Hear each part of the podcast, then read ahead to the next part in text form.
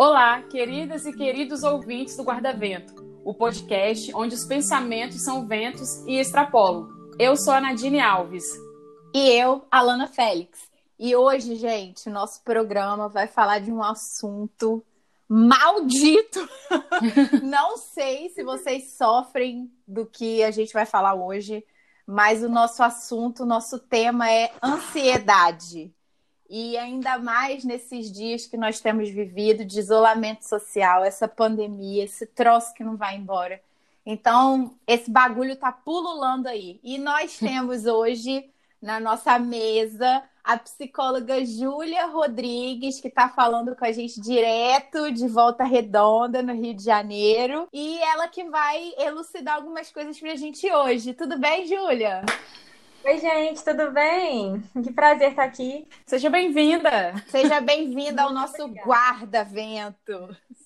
Muito obrigada, é um prazer estar com vocês. Ai, que bom. A gente ficou muito feliz, Júlia, de ter você aqui com a gente. E para começar essa conversa nossa aqui, e eu queria trazer um dado, Júlia, de uma pesquisa da Universidade do Estado do Rio de Janeiro, a UERJ, no qual ela aponta que os problemas de saúde mental estão aumentando em escala preocupante durante a pandemia do novo coronavírus e o isolamento social, né? O estudo foi feito por meio de um questionário online durante 30 dias. Pois é, Nadine, e o levantamento aponta também que os casos de depressão quase dobraram.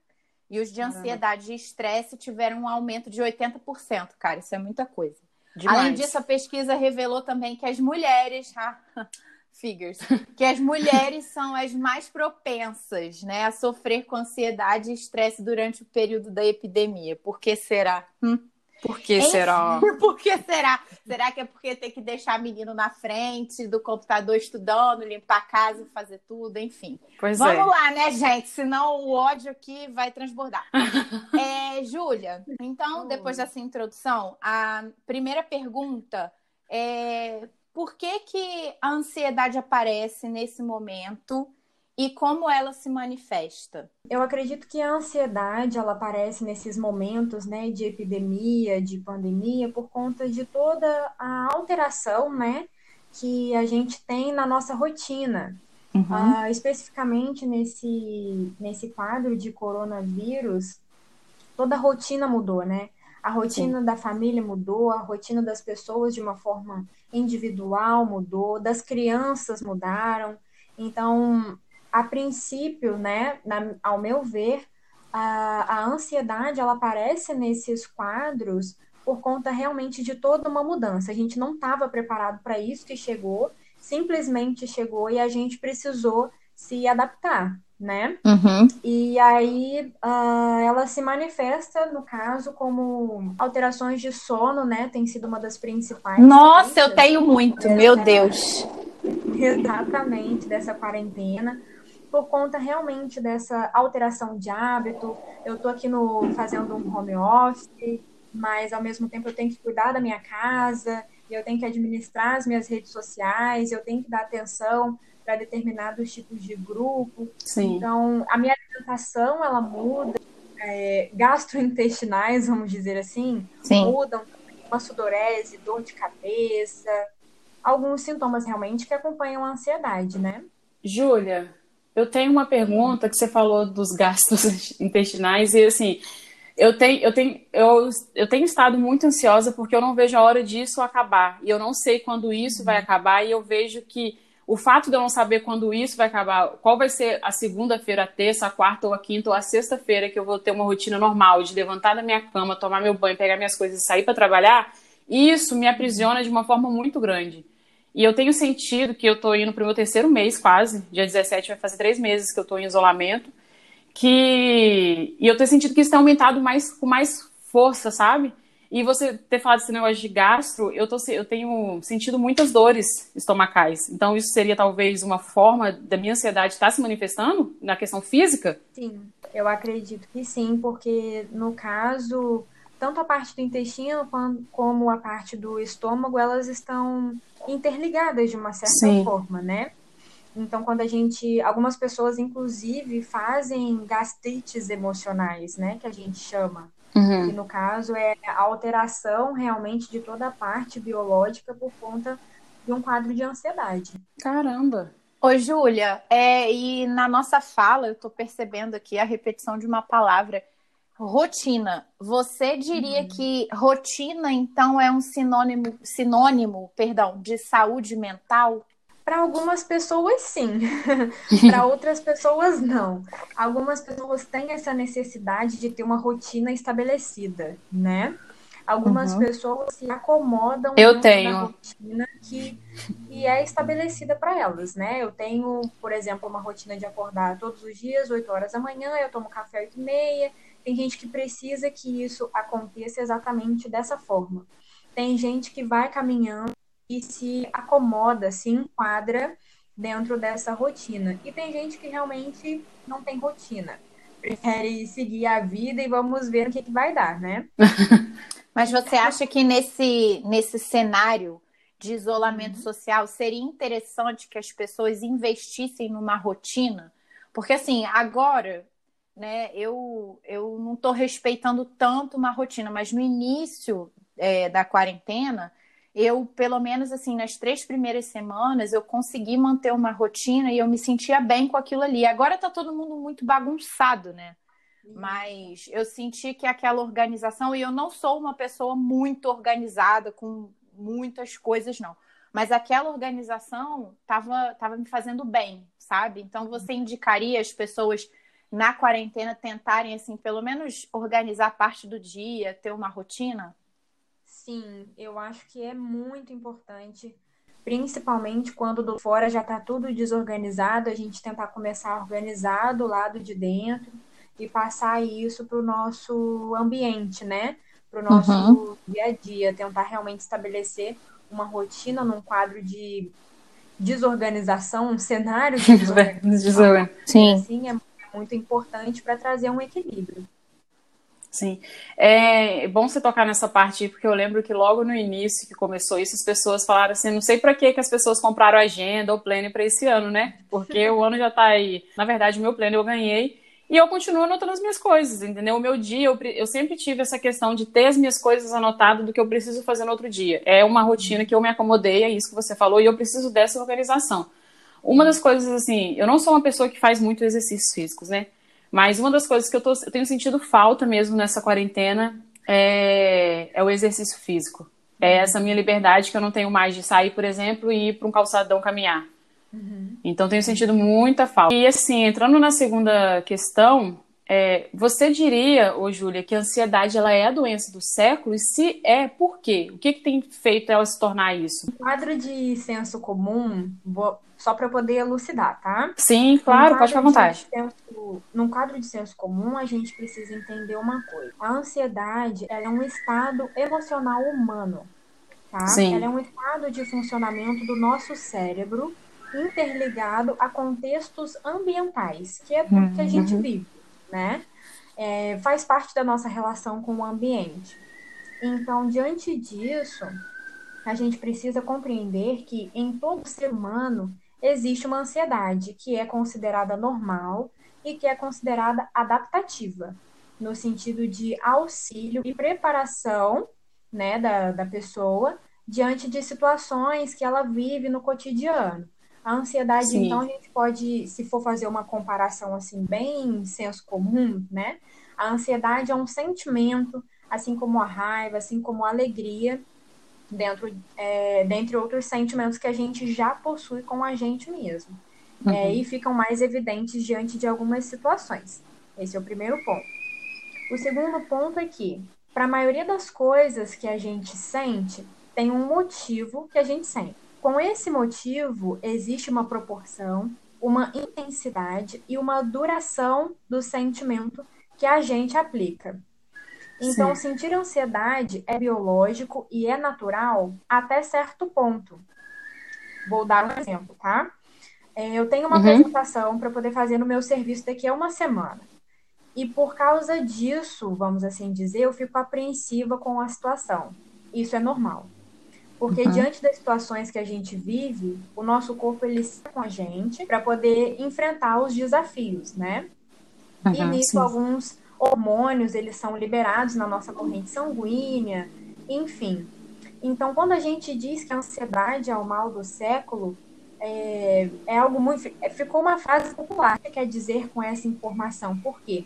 Se a ansiedade ela é biológica e ela caminha com todo ser humano desde sempre e para sempre, né? Porque nasce com a gente, é algo biológico, né? é um pouco distonante dizer que é um mal do século. O que acontece é que hoje, nesse tempo que a gente vive, é mais comum do que antes a gente ter acesso a muitas informações.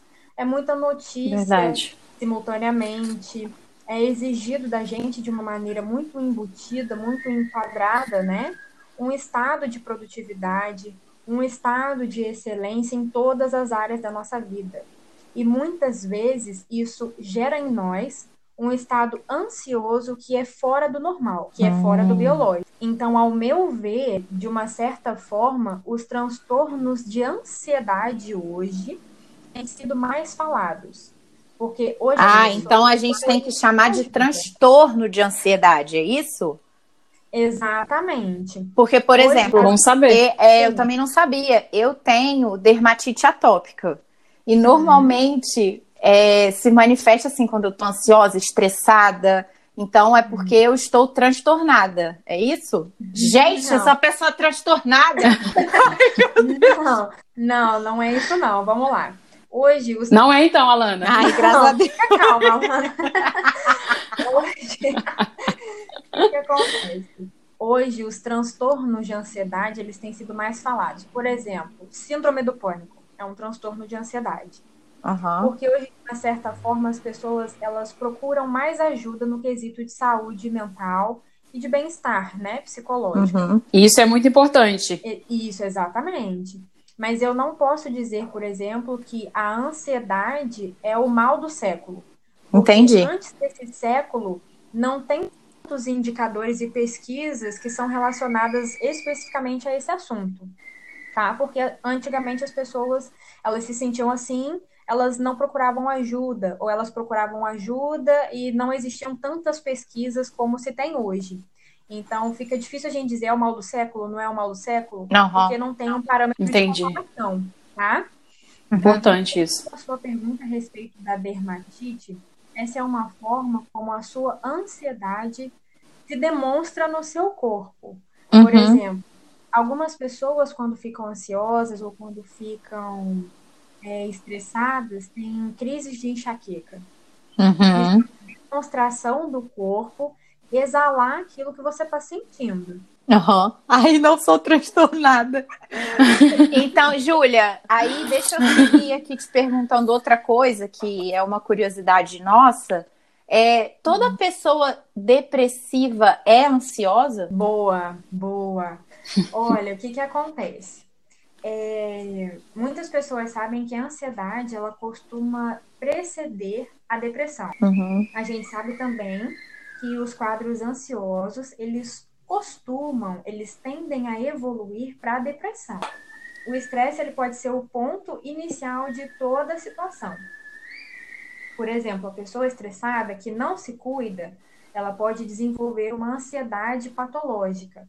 Quando eu digo ansiedade patológica, eu falo que é aquela ansiedade que ela atravessa todo a, toda a preparação biológica, né, que foi o que a gente falou no início, e passa a ser algo que desorganiza a nossa vida e gera um sofrimento, um desconforto. Como, como você caracterizaria é, esse sofrimento maior, assim, para a pessoa já começar a prestar atenção? Eu acho que cada caso é um caso, porque, por exemplo, é, o que para mim pode ser completamente normal, para você pode ser algo que já é o limite.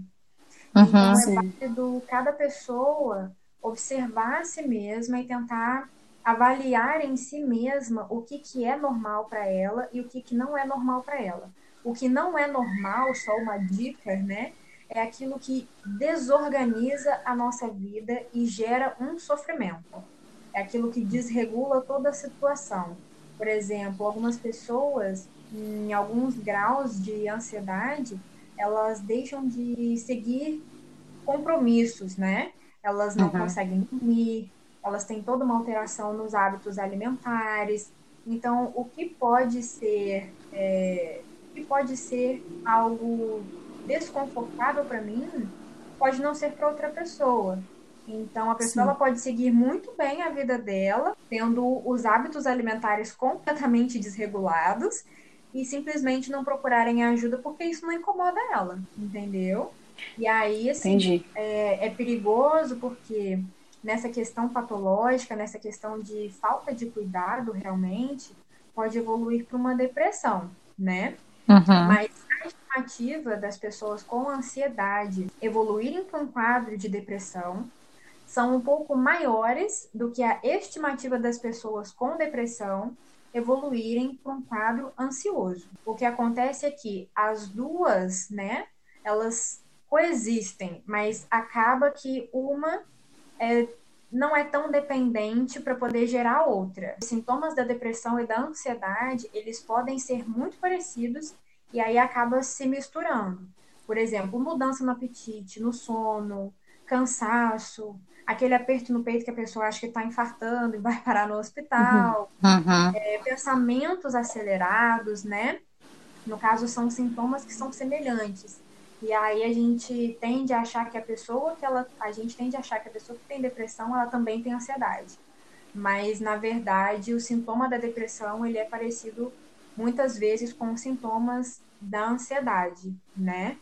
E aí, assim, o que pode afirmar realmente se uma pessoa tem, se uma pessoa com depressão também tem algo relacionado à ansiedade, é o acompanhamento que ela faz com o profissional. Tá? Ah, entendi, entendi, bacana. Dentro das coisas que ela leva para o profissional, dentro das conversas, né? Uhum. É, o profissional ele vai conversar com ela e vai explicar, olha, você tem isso, você tem isso, é muito difícil de dizer, tem isso, tem aquilo. É um acompanhamento mais próximo, né? Isso, acaba que intitula a pessoa, né? Você tem isso, você tem Sim. aquilo. Eu acho que um diagnóstico não deve ser nunca título de alguém, definição de alguém, né? Uhum. Mas é importante Sim. saber o que, o pessoa tem para poder saber como tratar. Júlia, na sua fala você falou uma coisa que eu achei importante, eu queria até trazer, chamar a atenção, é que você disse que a gente nunca pode o que para mim pode ser normal, para o outro pode ser uma dor, né? Então a gente chega naquela questão da empatia que a gente já conversou em outros episódios também, né, Alana? Isso. Sobre você entender a dor do outro. Não significa que se você, sim você não dói, no outro não vai doer. Então é uma questão de uhum. respeito, de empatia também. E aquilo que você falou e a gente continua ressaltando que sempre que precisar procurar ajuda de um profissional, que é o mais importante, porque a ciência está aí justamente para nos ajudar, né? Júlia, a gente está gravando esse episódio em uma noite de quinta-feira, mas quando ele for ao ar, vai ser Dia dos Namorados. E essa hum, data, hum, como tantas outras, ganham destaques massivos das publicidades. Queremos entrar um pouco nessa relação de cobrança social, redes sociais, a pegar agora o Dia dos Namorados e a ansiedade. Ou seja, como que as mulheres e homens podem lidar com essa cobrança, entre aspas, né? Que é, e a ansiedade de encontrar o príncipe ou a princesa encantada. Já que muitos acreditam que tem a idade certa para namorar, casar e ter filhos e etc. então, é, eu acredito assim que a primeira forma da gente poder lidar com toda essa cobrança, né, uhum. é primeiro identificar o que que essa cobrança causa na gente. A gente que vive bem com isso. Sim. Mas eu acho que é válido a gente monitorar os nossos pensamentos antes de qualquer situação, né? Porque se tudo começa na nossa mente, a gente precisa identificar o início de tudo. Às vezes a gente sente uma ansiedade porque a gente uh, compartilha algo, divide algum momento nosso com alguma pessoa e já tem aquele sofrimento. Sim. O sofrimento dessa pessoa passa a ser o nosso sofrimento também, mas na verdade, quando a gente para para se observar, a gente não sente nada daquilo. A dor é do outro. E, e na internet esse é o perigo, né? Porque existe uma série de informações, essas informações elas passam repetidamente, né? De os namorados está chegando, e agora? Várias, várias piadinhas. E aí essa repetição acaba condicionando a gente a, a tornar isso algo nosso.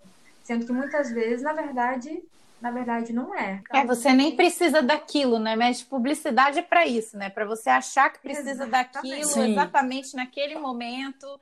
Gente, exatamente. segredo para vocês, é tudo pensado, tá, amores? Sim, Fiquem sabendo. Tem todo um arsenal de marketing, minha filha, para colocar uma publicidade. No jornalismo a gente chama de. Eu até esqueci o nome, mas agulha alguma coisa. Agulha hipodérmica. para ir direto na veia das pessoas e conquistar. Exato. No relacionamento, assim, essa coisa, né, de, de você. Você acabou de falar de acompanhar, né, prestar atenção nos pensamentos, se você realmente precisa daquilo e tal. Mas você acha que essa ansiedade por ter alguém, estar no relacionamento, é uma característica maior nas mulheres? Eu acredito que sim. Por quê? Eu acredito que sim, porque, assim, só para a gente desmistificar, né? É, não existe idade certa para namorar, para casar, para ter filho e etc. Né? Uhum. Hoje a medicina é extremamente avançada e existem mulheres tendo filhos nas idades que antigamente, há 20, 30 anos atrás, não jamais podia. se teria. Sim. Né? Então aí, não assim- preciso congelar meus óvulos. E aí, assim, eu acredito que é maior nas mulheres, sim, por conta dessa pressão, né? Que é criada desde sempre sobre a mulher, pelos múltiplos papéis que, que a gente, como mulher, precisa exercer socialmente, Sim. né? Tem também a questão biológica de, olha, tá passando da hora, olha, você tá ficando velha. Nossa, pelo Olha, amor de Deus. parente seu nessa idade que você tem já tinha tantos filhos, não sei Sim. o quê, vai ficar pra tia. Toda uma cobrança que, na verdade, causa um desconforto na gente, a gente vai alimentando esse desconforto, vai alimentando esse desconforto, e, na verdade, não tem a necessidade de tanta alimentação. Então, assim, eu acredito que essa pressão que é exercida é, É cultural, né? colocada exatamente cultural. E acredito que acho que em todas as culturas, eu acho que Uhum. assim, algumas até piores, não vou pôr minha mão no fogo, mas a questão da maternidade, de ter que trabalhar, de estudar, é, dentro do relacionamento, principalmente nas questões de, de relacionamentos abusivos, né? Sim. a ansiedade ela tende a ser algo maior para a mulher por conta dessa situação de, de, de violência, de pressão psicológica, e aí já ter que lidar com todos os outros fatores sociais, acaba que realmente aumenta o índice para a mulher, né? E, e apesar de hoje as informações elas serem maiores, de mais fácil acesso, ainda tem toda uma questão em torno dos transtornos mentais, né? Então, muitas pessoas, muitas mulheres tendem a preferir não procurar, não procurar saber, deixar a situação como, né, da forma que está. E aí acaba que ocorre um fechar de olhos sobre toda essa situação que pode ser resolvida, né? Pode ser diminuída, a gente pode administrar melhor essa questão aí da ansiedade, diminuir esse índice aí pra gente, né? E acaba também que nós mulheres, a gente tem aquela questão muito de competitividade umas, umas com as outras. Então, às vezes, a gente se compara, não, mas fulana já tem minha idade, já tem isso, Uhum. já, já tem casado, essas coisas. Gente, não precisa disso. Cada um tem seu tempo. Cada um tem É. sua história e cada um tem seu tempo. É bom a gente, ainda bem que a gente está com a psicóloga aqui, né? Porque a gente precisa de ferramentas para expurgar esses pensamentos, porque eles vão vir. Sim. Em, um- em alguma hora eles vão vir porque a gente está inserida nesse meio, aí você vai ver, não sei quem casando, não sei quem criando vidas, muitas vidas, e você lá assim, oh Jesus, Jesus. E Só aí, buquê. Júlia, é, nossa, nem buquê que eu chuto, eu saio, eu vou pra mesa de doce, gente, eu sou dessas. Mas eu acho que justamente por conta dessa ansiedade, de todas essas pressões, né, que é, caem sobre nós mulheres, acho que tem muita mulher que entra em qualquer tipo de relacionamento. Acaba aceitando tipo de situação, né? Isso. Pois é, e nessa questão de aceitar, se sujeitar, né, a qualquer tipo de relacionamento, até mesmo um relacionamento abusivo, e muitas vezes o cara é desrespeitoso com ela ali, e ela não percebe porque ela tá tão ansiosa, ela queria tanto estar naquele relacionamento que ela fica confortável. Mas até que ponto isso é saudável? Se é saudável, Mudar pelo outro, assim. mudar você- pelo outro. Você ser outra coisa, você querer manter aquele relacionamento porque você tá ficando velho, porque você precisa Sim. casar, porque você precisa parir. Até que ponto é saudável você. se- Não é, né, gente? É Mas se deixa renegar, a psicóloga falar. É, acho É. que é se renegar. Tipo assim, até, até onde eu vou, eu vou mudar as coisas que eu acredito, é, a forma que eu Uhum. vivo, a forma que eu falo, para eu agradar o outro? Nessa questão, né, de você estar suscetível, né, de você se colocar dentro de situações somente por conta de medo, eu acho que vale a gente primeiro avaliar, né? Uh, por que, que eu tô nesse relacionamento realmente, né? Será que eu tô mudando por qual motivo? Porque, assim, é, para tudo tem um equilíbrio, né? E relacionamento é caminhar junto. Então, eu acredito que você mudar pelo outro dentro de um relacionamento saudável é saudável até o ponto de que essa mudança seja boa para você também, Sim. né? Então, assim, é, identificar o motivo da mudança é válido porque de que que vale, né? Eu mudar para poder agradar o outro e ficar infeliz com a pessoa que eu me tornei em determinada área ou em determinada parte da minha vida, né? Porque como é que eu vou seguir comigo mesma sabendo que eu não sei quem eu sou. Essa questão de mudança implica muitas coisas relacionadas à nossa identidade, né? Uhum. Ao nosso bem-estar, as coisas que a gente gosta de fazer. E daí chega um ponto que a gente olha para trás e a gente já não sabe mais quem que a gente era. Poxa, eu gostava de fazer tal coisa e mudei para agradar a pessoa. Até você se, re, é, se reencontrar. É, é difícil. Pode ser bastante doloroso e, e toma bastante tempo. Então, assim, dentro de um relacionamento saudável, mudar pelo outro é saudável até o ponto de que essa mudança seja saudável para você também, uhum. que seja boa para você também. Dentro de um relacionamento que não é saudável, primeiro você precisa saber por que, você está nesse relacionamento. Porque acaba sendo uma violência psicológica, né? Não precisa. Muitas vezes a gente Exatamente. atribui a violência em um relacionamento como algo físico um abuso físico, mas não, isso é um abuso psicológico que mexe com você e, e, as consequências podem ser maiores que a gente possa imaginar. Exatamente, com certeza. Hoje tem sido mais grave essa situação, né? Sim. E Júlia, para a gente arrematar, outra dúvida. E aí, é, acho que a galera que está entrando em relacionamento agora, quer começar a namorar, enfim. É, você acha que tem coisas no comportamento das pessoas que talvez elas precisem resolver sozinhas antes de entrar no relacionamento? Sim, sim, eu acredito que sim. Hoje, é, hoje em dia fala, a gente fala muito sobre isso, né? E eu concordo plenamente, porque assim, algumas coisas elas são incômodas para nós a ponto de que a gente não consegue viver com a gente mesmo, né? Uhum. Com o nosso espaço, com o nosso eu. Então, a gente, quando não resolve uma situação tida como importante, né? E aí esse grau de importância cada um administra para si mesmo, a gente acaba transferindo para o outro e para o momento que a gente vai viver com o outro é, essa relação, essa, essa relação com a gente mesma que está mal resolvida, né? E a gente faz desse momento com o outro, desse relacionamento que já começou ou que vai começar, algo pesado demais para seguir, porque passa a ser uma questão de duas pessoas e não só mais de uma pessoa, né? Quando a gente entra num relacionamento, a gente não entra e deixa nossas questões do lado de fora, tipo, ah, isso aqui eu não resolvi, vou deixar aqui do lado de fora, vou esconder aqui debaixo desse tapete, uhum. vou seguir. A gente entra e a gente entra com a nossa bagagem e acaba que em algum momento a gente vai dividir isso com aquela outra pessoa. A gente precisa primeiro resolver as nossas questões, né? Administrar as nossas questões, equilibrar as nossas questões antes de a gente tomar um, um próximo passo, né? A gente tende a achar também que entrando num relacionamento, aquela outra pessoa vai me ajudar a resolver essa questão. Mas às vezes, às vezes sim, mas às vezes não, porque essa questão é algo que é você com você mesma.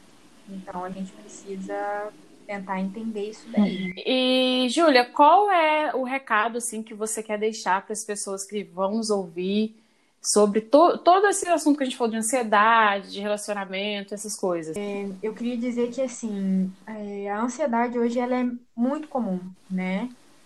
E assim, uma das formas da gente enfrentar a nossa ansiedade, né, Primeiro é a questão de monitorar os nossos pensamentos. Monitore sempre os seus pensamentos. Dedique tempo fazendo aquilo que você gosta, atividades físicas. É, hoje com a quarentena está um pouco mais complicado, Sim. né? Mas meditação, leitura de um livro, tricô, tem gente se descobrindo aí fazendo tricô, artesanato, Sim. né? É, dedique tempo para você mesmo, né? Encontre um propósito de vida, porque isso é a ansiedade muitas vezes ela interrompe, né? esse encontro de propósito, a gente fica sem saber o sentido, né, da, da nossa vida, daquilo que a gente está querendo fazer. E muito importante, desafiador é viva no presente. Boa. Legal. Viva no seu presente, porque a prática de carregar pensamentos antigos, né, más experiências, tende só a alimentar a nossa ansiedade. Nossa, anotei. E apesar de que a ansiedade é algo que a gente projeta para o futuro, né? independente de qual futuro seja. Mas a gente se preocupar também com o que pode acontecer no futuro acaba que aumenta a expectativa que a gente cria diante dessa situação, que muitas vezes não condiz com a realidade, né? O famoso mundo da, da imaginação. Nossa, o meu é super é... desenvolvido. então, assim, esse, essa última dica, né, vamos dizer assim, ela é bem delicada, porque quando a gente fala de carregar pensamentos passados e viver só no presente, a gente tem que tomar muito, muito cuidado, porque muitas vezes o nosso passado, ele constitui o nosso Sim. presente, né? Ele ainda não passou, e é por isso que a gente carrega hum. ele. Então, se, se você tem isso, né? Se você sente isso, é, se isso te causa uma dor, se isso te causa uma angústia, porque você não consegue abrir mão disso, ou você não consegue abrir mão de projetar o seu futuro mesmo sem saber o que, que vai ser, procura, procura ajuda, né? Procura terapia, procura um profissional que pode te auxiliar a caminhar com mais leveza e compreender né, as suas emoções para você poder seguir aí bem a sua vida, né? Seguir num equilíbrio um pouco melhor. Importante você ter falado de procurar ajuda, só para arrematar isso, que nesse período de quarentena, muitas instituições, igrejas, até mesmo universidades têm disponibilizado os profissionais para atender online. É, a gente vai tentar procurar e fazer uma lista para colocar também no, no nosso Instagram, para quem nos ouvir ter esse acesso também a esse tipo de serviço. Mas é isso. Gente, então o guarda-vento está quase no fim, mas a gente precisa ir para o guarda-dicas para a gente deixar umas sugestões para vocês aqui. Vai lá, Nadine. Gente, o, a sugestão dessa semana que eu quero deixar para vocês é o filme Adoráveis Mulheres. Ele já teve várias adaptações de no cinema, séries também. Tem uma série na Amazon Prime, mas eu ainda não vi. Mas o que eu estou indicando mesmo é o filme que foi até indicado esse ano para o ano passado, na verdade, para o Oscar e ganhou como melhor figurino. Ele conta a história de quatro irmãs e as quatro irmãs, elas têm uma, uma, uma mente diferente, né? Elas não são iguais. Uma quer casar, outra quer. Uma chegou a casar, outra quer se dedicar à pintura, outra quer se dedicar à escrita. E eu acho muito interessante a história delas. É um livro é um filme lindo, é, é um livro também. Porque vai, o filme vai se construindo em cima disso, dessas narrativas de cada uma, entendeu? E é bem interessante porque eu acredito que todo mundo vai se identificar com uma delas. Eu me identifiquei com uma delas. Aí tem as outras três lá que são maravilhosas. É essa minha dica para vocês. Ah, eu quero indicar um filme também. Eu quero indicar um filme que é, mudou assim a minha perspectiva diante de algumas situações, né? Que é o Sorriso de Mona Lisa. Ah, eu já vi, Julia Roberts, maravilhosa. Isso, isso mesmo. Esse filme, esse, é. ela é maravilhosa, né? E o filme também é muito bom. E com, ela é uma professora, né? Que foi contratada para poder ensinar a história da arte numa escola só de mulheres. E aí ela, ela tende a, a confrontar os valores né, dessas mulheres por conta da percepção de sociedade que ela tem. E muitas vezes ela. E acaba que ela se esquece, né? De que a realidade de uma não é a realidade da outra. Mistura essa questão de valores tradicionais ela tem essa questão de mudar a vida das pessoas enquanto Sim. futuras líderes, né, que elas podem uhum. ser, de boas profissionais e tentar tirar realmente nessa pressão um pouco de mulher tem que ser isso, mulher tem que ser aquilo, mas uh, o que eu percebi no filme foi que muitas vezes a gente exige isso, né? E algumas mulheres simplesmente não se veem dessa forma. Então, a questão da empatia, de aceitar uma outra, é algo que é bastante trabalhado uhum. nesse filme. Deu saudade você falando aí agora, eu lembrei. Nossa, vou ver esse filme. E você, Alana? Bom, vou fazer o publi aqui do livro da Jaque Palheiro, que foi nossa entrevistada também. Eles uhum. se amam. É, o arroba dela tá marcado lá na nossa página do Instagram. Vocês podem ir lá no link na bio dela e comprar. É, e o EP horizontal do Pedro Valença, gente, que é sensacional. Para quem tem namorado, para quem não tem, enfim, é boa música tá? E ele ainda parece o príncipe Eric da princesa da Pequena Sereia da Disney, gente. Desculpa, eu sou viciada na Disney, ele parece com o príncipe Eric. Então, eu também sou. Acho que eu sou a única que eu sou viciada. então, gente, o EP tá lá no Spotify, chama Horizontal, só tem música boa. Ah, e tem a playlist do Guarda-Vento também, gente. A Luna tá alimentando Nadine a playlist. Eu colo... Isso, a Nadine e eu colocamos várias músicas que a gente curte lá para vocês conhecerem um pouquinho da, da nossa nosso gosto. Tá um pouco eclético lá, porque, enfim, a Lana é um pouco eclética. Tá super! Mas é isso, a Júlia, a gente quer agradecer do fundo do nosso coração por você ter participado com a gente desse, desse episódio do Guarda-Vento. É, muito, muito obrigada, tá? Verdade, Júlia, muito obrigada. Esclareceu muitas coisas na minha cabeça. Sim. E Deus te abençoe. Amém. Eu espero ter ajudado realmente. Foi um prazer estar com vocês aqui. Detalhe que a gente está fazendo bom. várias amizades com esse podcast Guarda-Vento, é porque verdade, a gente não conhece ninguém. a gente só conhece a voz da pessoa, mas pessoalmente a gente Julia, nunca conhece. Já sabe. Se vier para o Espírito Santo, Vamos você já tem uma... casa. Sim. Duas Ai, casas. Que delícia, que delícia. Acabando a pandemia já então, pode sabe. vir. Mais um episódio do Guarda-Vento vai ficando por aqui. Ah, quero todo mundo. Ah. Ah, ah. E queremos muito agradecer a você que está nos ouvindo e por compartilhar histórias também com a gente. Até o próximo. Ah, e siga a gente no Instagram do Guarda Vento e até a próxima sexta. Beijo. Gente, vivam no presente. Isso. Basta cada dia seu próprio mal e não esqueçam, dá-lhe bicuda na cara do cão. Eu não posso deixar de falar isso. Eu tenho que arrumar um bordão para mim também. Adorei. Beijo, gente. Beijo. Beijo.